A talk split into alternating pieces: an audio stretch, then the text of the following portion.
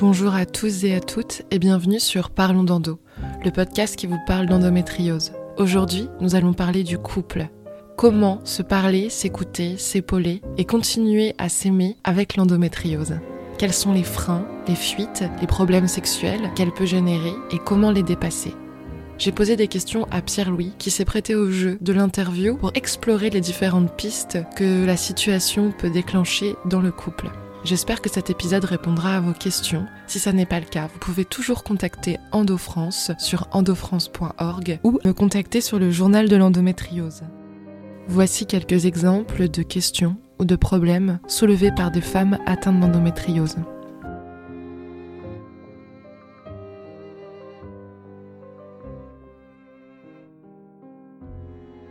Les douleurs intenses, les règles abondantes, l'anxiété, les problèmes pour concevoir un enfant, les douleurs pendant les rapports sexuels, les fatigues chroniques peuvent pousser à se sentir coupable ou trop dépendante. Comment faire pour se parler, s'écouter en couple et vivre avec l'endométriose? Comment continuer de communiquer directement positivement? Comment, sans trop peser sur son conjoint, réussir à compter sur lui, notamment quand les médecins ou les proches doute de nos douleurs. Autant de questions qui restent un peu en suspens. Chacune cherche ses clés, mais il est difficile de trouver l'équilibre. J'ai rencontré Pierre-Louis et j'ai pu échanger avec lui autour du sujet du couple, de sa perception des douleurs de sa copine atteinte d'endométriose et de toutes les petites idées qui étaient apparues au fur et à mesure pour pouvoir vivre en couple sereinement. Bonjour Pierre-Louis. Bonjour Tiffaine. Tout d'abord, merci. Merci d'être euh, ici avec moi alors que cette période est compliquée pour tout le monde puisque nous sommes euh, toutes et tous en confinement. Merci aussi de t'exposer puisque c'est déjà difficile pour des femmes de prendre la parole sur le sujet. Alors j'imagine que en tant qu'homme, c'est aussi très délicat.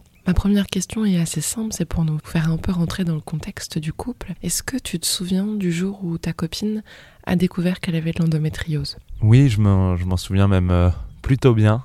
c'est pas un moment que, je suis prêt d'oublier. Euh, c'était un jour euh, d'été, début des vacances. Euh, elle passait encore un IRM et j'étais pas présent à ce moment-là, mais j'avais envoyé un petit texto. Et puis pour une fois, j'ai pas eu de, j'ai pas eu de nouvelles, contrairement à d'habitude. Du coup, j'ai un, peu relancé. Et puis elle est revenue vers moi pour me dire que les nouvelles étaient pas très bonnes. et du coup, on est allé prendre un verre tous les deux pour, bah, pour qu'elle m'en parle. Je pense qu'il y avait plusieurs, euh, plusieurs choses qui se mélangeaient. Euh, il y avait l'inquiétude forcément de, de savoir quelle allait être la, la suite pour elle. Qu'est-ce qu'on fait de l'endométriose? Qu'est-ce que c'est? Il y avait aussi euh, de la colère parce que la, la, quête a duré longtemps avant d'avoir des réponses. Et en fait, avec euh, un bon médecin et une IRM, euh, elle a pu enfin poser des mots dessus. Donc voilà, c'est les, les, deux sentiments principalement inquiétude, colère. Et puis, et puis il y avait quand même au fond quelque chose de eh ben je veux pas en rester là et je veux me battre. Tristesse, colère et aussi impuissance. Ce que Pierre-Louis ne vous dit pas, c'est que sa copine a cherché la cause de ses douleurs pendant 11 ans. Lorsqu'on lui a dit qu'elle avait de l'endométriose, que enfin on posait un mot sur ses douleurs, elle a été choquée et pendant quelques jours, elle n'a même pas cherché à montrer ses résultats à un médecin. Il lui a fallu du temps pour réaliser qu'il fallait agir et reprendre le dessus sur la tristesse, sur la colère, pour pouvoir se soigner et enfin commencer à vivre en n'étant plus l'esclave de ses douleurs. J'imagine que c'est à ce moment-là que son parcours de soins a commencé, qu'elle a dû prendre ses résultats ensuite et puis les emmener à un médecin pour pouvoir euh, voir la marche à suivre. Est-ce que tu l'as Comment ça s'est passé pour vous? Ça n'a pas forcément été facile de trouver euh, la bonne place. On a tâtonné tous les deux, mais ce qui est sûr, ce qu'on a trouvé, c'est euh, en fait elle qui a tout mené, euh, les différentes étapes après. Elle a appelé les médecins, pris les rendez-vous, parfois même menti pour obtenir les rendez-vous plus rapidement, parce que sinon c'était souvent long. Et puis certains médecins comprenaient pas tout, n'étaient pas vraiment à l'écoute. Donc elle a tout fait toute seule, et moi derrière, bah, j'étais peut-être un soutien sur les, les moments où c'était un peu plus compliqué pour pas qu'elle euh, pour pas qu'elle lâche et qu'elle continue à se battre. Et puis aussi euh, trouver euh, des solutions pour que le, le, quotidien soit soit joyeux avec l'endométriose. Pierre-Louis souligne ici quelque chose de très juste. Il explique que sa copine a fait les démarches seule et qu'il était derrière en soutien en cas de baisse de régime par exemple. L'endométriose c'est une course de fond puisque c'est une maladie chronique et elle s'installe sur la durée. Personne d'autre que vous ne peut savoir où vous avez mal ostéopathe, chiropracteur, naturopathe, médecine de la douleur, gynécologue, ce sera à vous d'aller chercher les médecins qui pourront vous guider vers un quotidien plus simple et plus agréable. On dit souvent que le fléau de l'endométriose est la solitude. Grand nombre de femmes se sentent seules et incomprises dans leur douleur. Bien s'entourer est évidemment une des clés du bonheur et de la guérison, mais on ne peut pas compter sur les autres pour se soigner à notre place malheureusement. Ça m'intéresserait de savoir euh, qu'est-ce que c'était votre quotidien avec l'endométriose euh, en couple? La première chose, c'est peut-être pas la, plus rigolote, hein, mais je pense que ça va parler à, beaucoup d'entre vous. Euh, ça va être les douleurs. Ça a été surtout ça. Le sommeil, très compliqué à trouver le sommeil. Et puis, et puis surtout à, être en forme. Trouver l'équilibre nécessaire pour pouvoir, dans sa vie, bah, continuer à travailler, continuer à s'amuser, et puis continuer sa quête pour euh, trouver les solutions pour euh, vivre au mieux euh, son endométriose. Après, nous, on a trouvé des petites solutions sur des choses, on va dire, pratiques. Par exemple, quand elle avait besoin d'aller aux toilettes. voilà, une, une, une, peluche posée devant la porte de la chambre qui voulait dire mets-toi dans la chambre et laisse-moi tranquille. Ça a été ça. Bonne technique. Donc voilà, si certaines d'entre vous n'osent pas aller aux toilettes lorsque leur copain est, est dans l'appartement, surtout si vous êtes dans une petite surface, et eh ben, la peluche devant la porte peut être un indice. Voilà, un petit indice discret. J'avoue que parfois j'ai pas trop fait gaffe euh, au début à la peluche, mais au bout d'un moment on s'y habitue. Concernant la sexualité. Un grand sujet, la sexualité et l'endométriose. Je pense que nous, ça nous a appris à, être patient, surtout pas de pression. On prend notre temps pour, euh, bah, comme de jeunes amoureux qui prennent le temps de se découvrir. Le sujet de la confiance mutuelle est assez important. En fait, il y a une expérience autour de l'endométriose qui est faite à deux. On se rééduque à aimer d'une certaine manière. Est-ce que vous, vous aviez des douleurs euh, pendant les rapports sexuels et comment vous avez abordé le problème?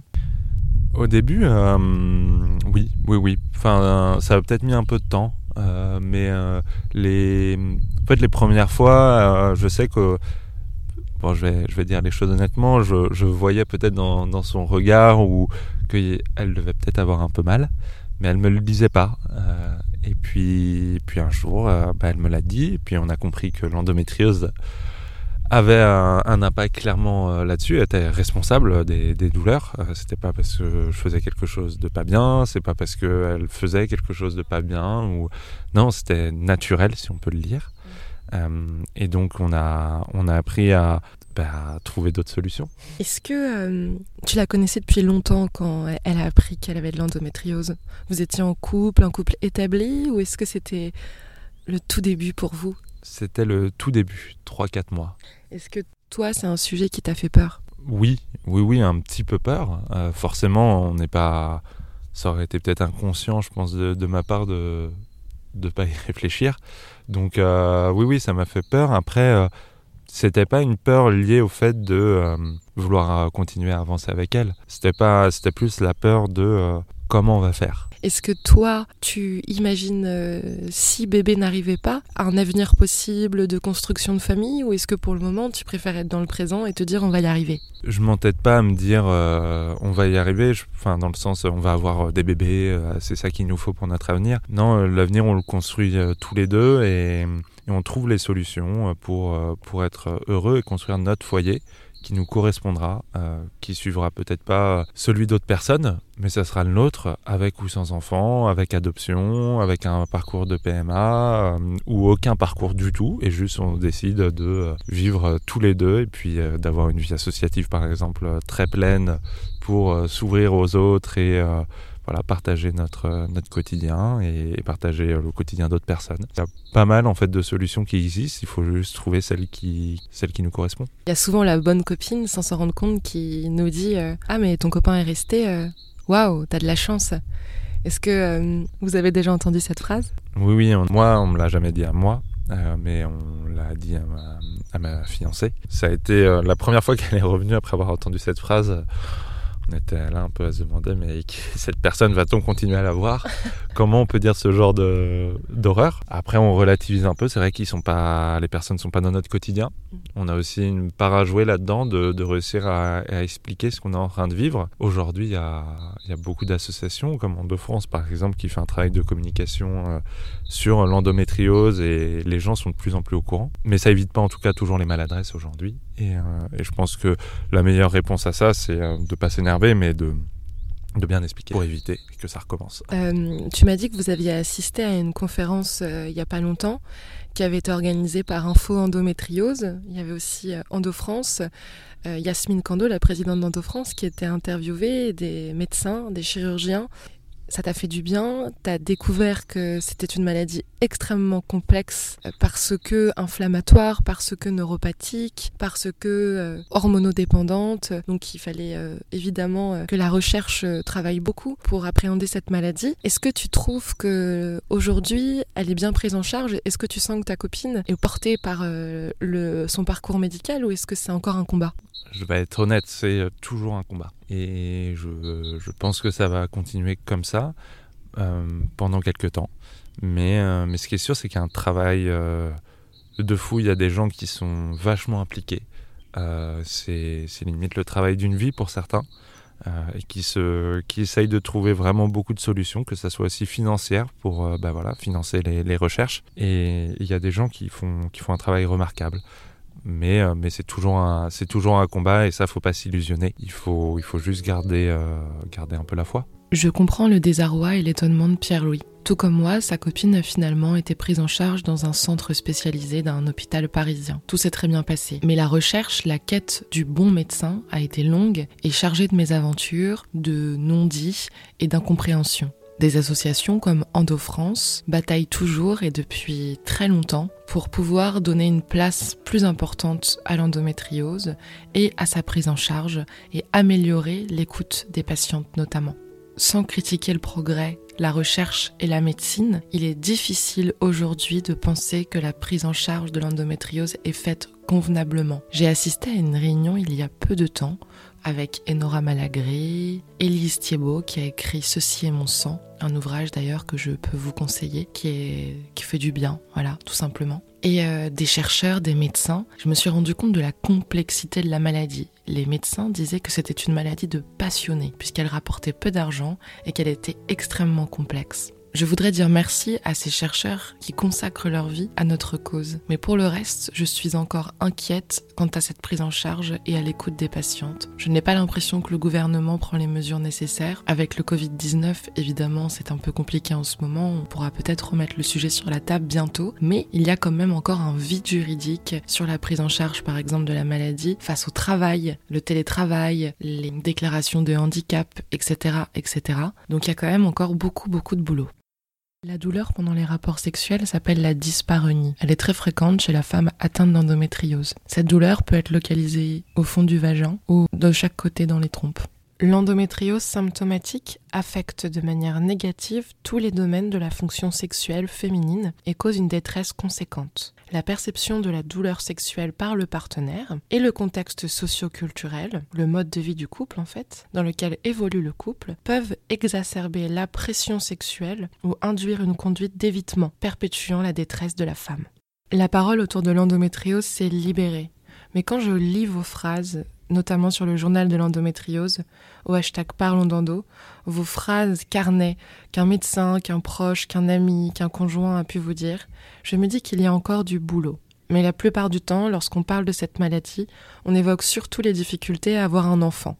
Il y a pourtant un autre sujet qui reste encore tabou et non moins important, la difficulté dans les rapports sexuels, notamment la douleur. J'ai lu plusieurs ouvrages sur la thématique de la sexualité de l'endométriose et un m'a particulièrement marqué. C'est l'ouvrage de Marie-Rose Gallet, Endo et Sexo. Elle nous dit qu'avoir une sexualité épanouie est possible, même avec une endométriose sévère. Elle révèle ses astuces et ses découvertes pour retrouver du plaisir sous la couette. Il y a différents types de douleurs pendant les rapports sexuels. Les douleurs chroniques pendant l'acte, les douleurs lors de la pénétration profonde uniquement et les douleurs post-orgasmiques. Les douleurs chroniques pendant l'acte sont liées à l'inflammation et aux adhérences. En fait, le corps crée des adhérences pour reprendre le contrôle sur ces grandes phases inflammatoires que l'endométriose déclenche. Nous perdons la mobilité au niveau du bassin et de la zone pelvienne, et cette rigidité peut entraîner de fortes douleurs pendant les rapports. Marie-Rose Gallet recommande alors des activités régulières comme la marche ou le yoga pour venir détendre le bassin et ses zones pelviennes et pratiquer en fait euh, du mouvement pour dérigidifier la zone douloureuse. Pour les douleurs lors de la pénétration profonde, c'est encore une autre histoire et de nombreuses femmes, pour certaines ça va vous parler tout de suite, parlent d'un coup de poignard dans le bas-ventre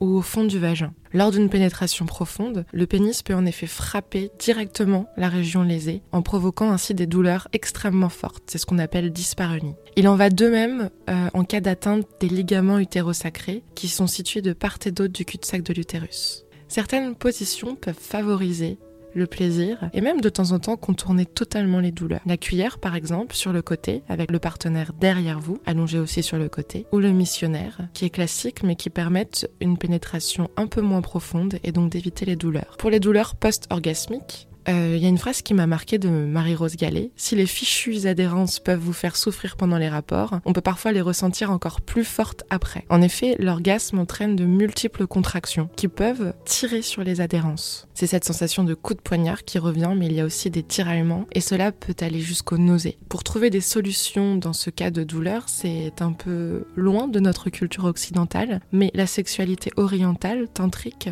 peut amener la femme vers un éveil de la sexualité et vers euh, une manière de faire l'amour moins centrée sur les organes génitaux. Cela peut aussi mener à une sexualité très épanouissante et explorer une nouvelle sexualité avec son partenaire peut réveiller une complicité absolument incroyable. Les femmes abordent les problèmes sexuels différemment. Certains les affrontent en provoquant discussion sur discussion pour essayer de dire leur vérité à leur partenaire et d'autres adoptent plutôt la technique de la fuite. Fuir tout rapport sexuel n'est pas une bonne idée. Cela peut ajouter d'une part à la pression sexuelle, et puisqu'il n'existe pas de miracle aux micro-hémorragies lors du cycle, aux inflammations chroniques, aux adhérences, mieux vaut en parler et affronter les choses à deux que tout seul. Il est inutile de tout expliquer dans les détails scientifiques, mais juste de partager avec vos mots, vos ressentis, peut changer totalement le mode d'approche de la sexualité. Par exemple, commencer une phrase par ce qui me fait le plus peur, c'est même si c'est l'inconnu, va pouvoir tisser un lien dans le couple qui permettra d'affronter la peur du rapport avec beaucoup plus de sérénité.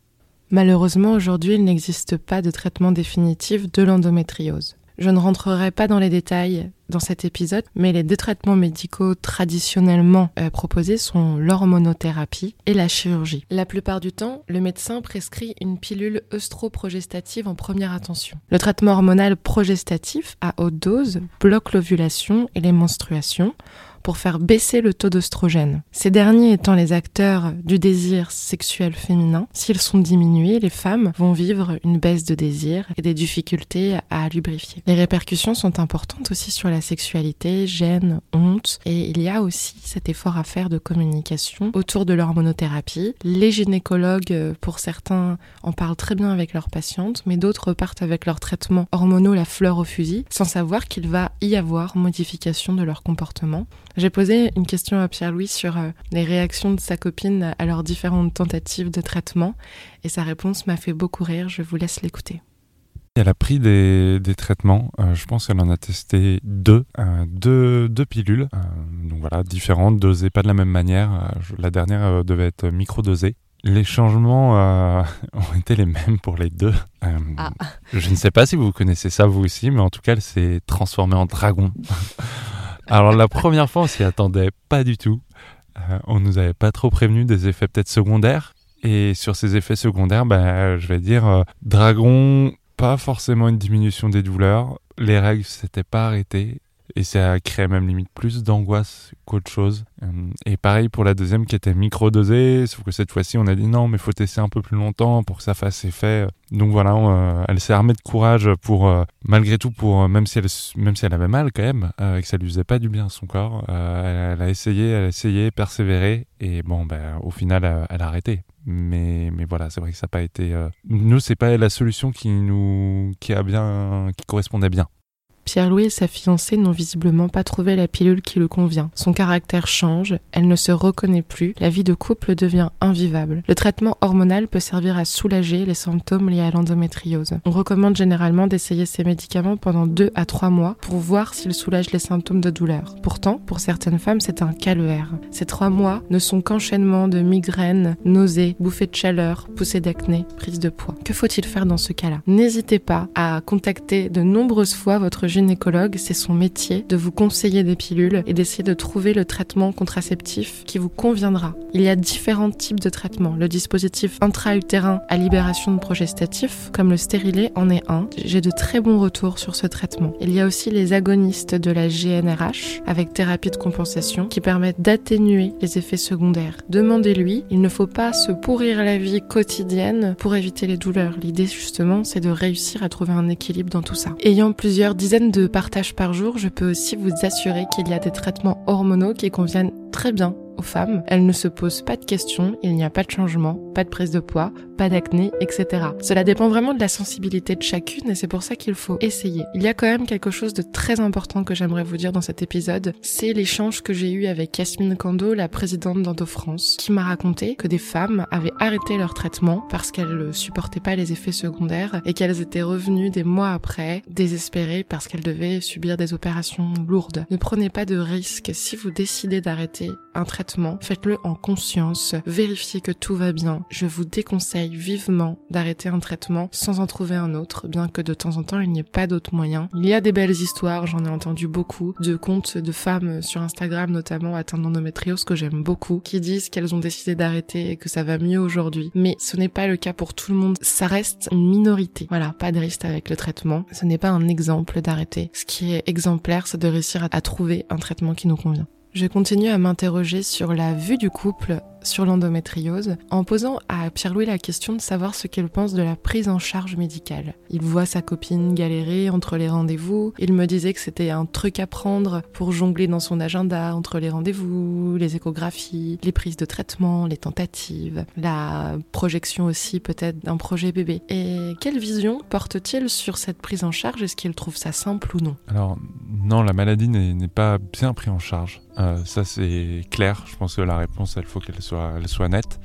Euh, par contre, il y a des médecins euh, qui consacrent vraiment leur quotidien à trouver des solutions. C'est vrai qu'il y a beaucoup de boulot à faire et aussi de prise de conscience de la part de, l'État. Le financement, par exemple, est un, un, énorme problème pour, pour les chercheurs et ça, il va falloir que ça change. Sur le suivi, sur le suivi, même sur le avant d'un suivi, sur le début, après la découverte de l'endométriose, clairement, en fait, il faut que ça commence dès, cette étape-là. Nous, par exemple, euh, bah, après avoir découvert l'endométriose, on a fait comme tout le monde, je pense, on est allé sur euh, Google et puis on a tapé endométriose. Qu'est-ce que c'est? Parce que oui, on nous dit vous avez de l'endométriose, mais on nous explique pas. Euh, et on nous dit pas vous devez voir telle personne après. Non, non, c'est euh, on vous laisse vous démerder. Donc on a tapé sur internet et puis on, est tombé sur le site d'une médecin, super bien fait le site, et puis placé dans les beaux quartiers de Paris, tout ce qui donne confiance. Quoi. On a on a qu'une envie, c'est d'y aller. On se dit chouette, on va enfin avoir les solutions et puis en fait ça va être simple. Et et puis, bah, en fait, le, premier rendez-vous a été très dur. Euh, la médecin a pu euh, aucune considération sur les douleurs euh,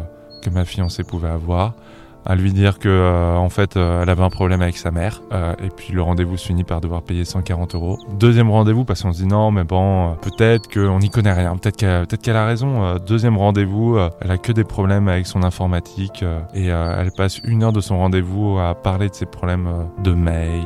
Puis on doit régler 140 euros et on repart avec rien. Donc voilà, ça, ça a commencé par ça. Donc là on a compris que ça allait être compliqué. mais mais je vais, je, je rassure tout le monde, hein, on est vachement bien suivi. Euh, ma fiancée a trouvé un, super centre euh, qui est à l'écoute. Et qui est spécialisé en endométriose. Oui, oui, oui. Aujourd'hui, est-ce que vous pouvez dire que vous voyez une amélioration? Ce qui est sûr, c'est qu'il y a une amélioration énorme par rapport au début. Euh, ça, c'est un truc de fou et ça nous met en, joie quotidiennement. Qu'est-ce qui a amélioré euh, C'est alimentaire, c'est votre écoute, euh, votre entente euh Un peu de tout ça. je vais dire que le, premier pas a été sans doute la libération de la parole par rapport à, l'endométriose et, aux douleurs. Et puis dire, bah voilà, là j'ai mal, là j'ai besoin de sommeil. Même par rapport à nos amis, par rapport à notre famille, je sais pas, par exemple le déjeuner du dimanche. Bah oui, en fait, on va, on va arriver un peu plus tard que d'habitude parce que bah, là, aujourd'hui, euh, ma fiancée a mal. Puis, puis parfois, en fait, soit on le lit, soit on le lit pas, mais euh, enfin, on, assume notre vie. Après, il y a, hum, au-delà de la parole, il y a vraiment des actes concrets euh, comme tout ce qui va être par rapport à la nourriture anti-inflammatoire. Donc on est passé au sans gluten. Là-dessus, j'essaye d'accompagner de mon mieux. Bon, parfois je fais des petites entorses, mais, mais elle m'en veut pas. Plus de viande rouge, poulet, bio, Mm. Euh, on est passé beaucoup au bio, euh, mais sur la viande, plus de viande rouge, et puis on s'en porte pas plus mal à vrai dire. T'as l'impression que les douleurs ont diminué? Les douleurs ont diminué, ça c'est sûr, avec de temps en temps, parfois quelques mois, des petites surprises qui ça revient, mais mais c'est en fait c'est beaucoup mieux géré qu'avant dans le sens où c'est comme si elle était plus à l'écoute de son corps, qu'elle s'y était préparée. Euh, et du coup, euh, c'est bah, voilà, c'est des moments où pendant peut-être quelques jours, ça va être plus douloureux. Mais par exemple, euh, bah, une petite bouillotte bien chaude le soir, ça aide un tout petit peu. Si on a une baignoire, eh ben, la chance de prendre un petit bain, ça fait du bien. Parfois, je la soupçonne même de me faire croire qu'elle a mal pour avoir le droit à des massages. Tu la masses avec une huile particulière? Alors, euh, de l'huile de pépin d'abricot et on rajoute une autre huile essentielle d'estragon. Bon, c'est des petits conseils comme ça, mais on prend. Hein. Il y a donc des moyens à mettre en place en couple qui peuvent améliorer les choses. Oui, il y a des moyens, euh, mais ils sont pas faciles à trouver tout de suite. Euh, donc, si je dois, je dois donner quelques petits tips, je dirais que oser en parler à des groupes de femmes, par exemple, que ce soit via Instagram, euh, bah, comme euh, ta page Instagram, euh, et également des associations comme Endo France. Endo France et toutes ces, tous ces groupes de parole vont, vont permettre vraiment de, de pouvoir parler, découvrir une vraie oreille attentive et, et peut-être même gagner du temps face à la maladie ça peut être. Euh, enfin voilà, je pense que c'est vraiment euh, une étape euh, où il faut oser y aller parce qu'il n'y a que des personnes bienveillantes à mm. l'intérieur de tous ces groupes. Donc voilà, n'hésitez pas. Quand j'ai commencé à m'ouvrir un peu, ça n'a pas été facile au début, donc via les réseaux sociaux, Instagram, mais ensuite aussi en direct, en en parlant à des dîners, à des soirées, puis après même totalement au hasard dans un magasin en faisant les courses. En fait, je me suis rendu compte que d'une part, toutes les femmes sont intéressées, touchées ou non, et d'autre part, c'est vraiment libérateur et ça fait sortir de sa hum, prison de gêne parce qu'on se rend compte que chacune pose des mots différents. Donc on est plus à l'aise, on sait mieux en parler. On est aussi très sensible à la bienveillance des autres femmes et on se rend compte qu'on n'est pas des parias du tout et que c'est un problème comme un autre et qui peut être abordé comme un autre. Ça peut avoir des hum, conséquences euh, auxquelles jamais on n'aurait pensé. Euh, par exemple, dans notre cas, euh, j'ai pu découvrir que ma mère avait eu de l'endométriose en effet, la mère de Pierre-Louis a eu de l'endométriose et en plus un stade plutôt avancé puisqu'elle l'a découvert en ayant des problèmes pulmonaires. Elle n'avait pas rencontré de problèmes d'infertilité ou de douleur avant, donc c'était une endométriose asymptomatique qui s'est réveillée euh, bien plus tard après qu'elle ait eu ses quatre enfants. C'est toujours la grande question de la transmission qu'on a abordée dans l'épisode précédent, celui de Guillemette. Non, ça n'est pas dans ta tête. Ou en fait, les grands-mères et les mères qui euh, n'ont pas connu ce mot, endométriose, pour des raisons X ou Y, n'en ont pas parlé à leurs enfants, ont estimé que la douleur était totalement normale. Et cette normalisation s'est transmise en fait de génération en génération jusqu'à nous. Est-ce que tu comprends cette peur sous-jacente de l'infertilité chez les femmes et chez leurs conjoints? Priorité, c'était l'état de santé. Euh, c'était son état de santé. Le reste, j'aime ma copine et quoi que qu'on pourrait nous dire. Euh, je trouve ça horrible de, de s'imaginer qu'une femme elle est définie par la possibilité d'avoir des enfants. Ça, ça n'existe pas. J'ai rencontré une personne qui euh, m'a plu sur son humour, sur son intelligence, sur son physique. Vraiment, je, je, suis, je suis tombé amoureux de la, de la personne en soi, qui elle est. Enfin, quand on rencontre quelqu'un, on sait pas si la personne peut avoir des enfants ou pas. C'est à nous de créer le, le bonheur. Là. Est-ce que la famille serait un plus J'en sais rien. Euh, est-ce que le fait d'avoir un enfant nous rendrait plus heureux J'en ai aucune idée. Ce qui est sûr, c'est que je suis heureux avec ma copine, avec ou sans enfant. Puisque vous êtes dans l'expectative de savoir si vous pourrez ou pas avoir des enfants, est-ce que c'est quelque chose qui te fait peur l'avenir? Non, alors j'ai pas du tout peur de l'avenir. J'ai hâte de l'avenir. J'ai hâte de voir les routes qui vont s'ouvrir à nous et celles qu'on va se créer nous-mêmes. et je suis impatient. L'épisode s'achève sur une note positive. Merci encore à Pierre-Louis qui a eu le courage de s'exposer, de dire les choses, de poser les mots sur sa vie de couple, sur ses sentiments et sur l'endométriose. Chaque femme a ses propres techniques et l'échange des clés de chacune peut toutes nous faire avancer. Merci à toutes pour votre fidélité. Plus de 30 000 échos sur tous les réseaux, sur tous les supports. C'est incroyable de savoir à quel point ce podcast vit et continue de se développer. N'hésitez pas vraiment à parler à votre conjoint, c'est quand même euh, le mot de la fin, et à échanger sur ces sujets. C'est la clé de l'amour, c'est le partage, et on en parle chacun comme on veut, sans fioriture Et vous savez ce que j'en pense? Parlons d'endo, un peu n'importe comment, à l'image de la maladie, mais parlons d'endo. Et surtout en cette période de confinement. Il y a d'autres sujets importants, essentiels, mais on a aussi le droit de continuer de parler d'endo, puisqu'on n'en a pas beaucoup parlé avant, et qu'il est important de faire tomber les tabous. Ce sont les tabous qui nous rongent, que ça soit sur la sexualité, sur les douleurs, sur l'amitié, sur l'enfance. C'est les sujets dont on ne parle pas qui nous possèdent. Alors parlons d'endo et parlons-en beaucoup.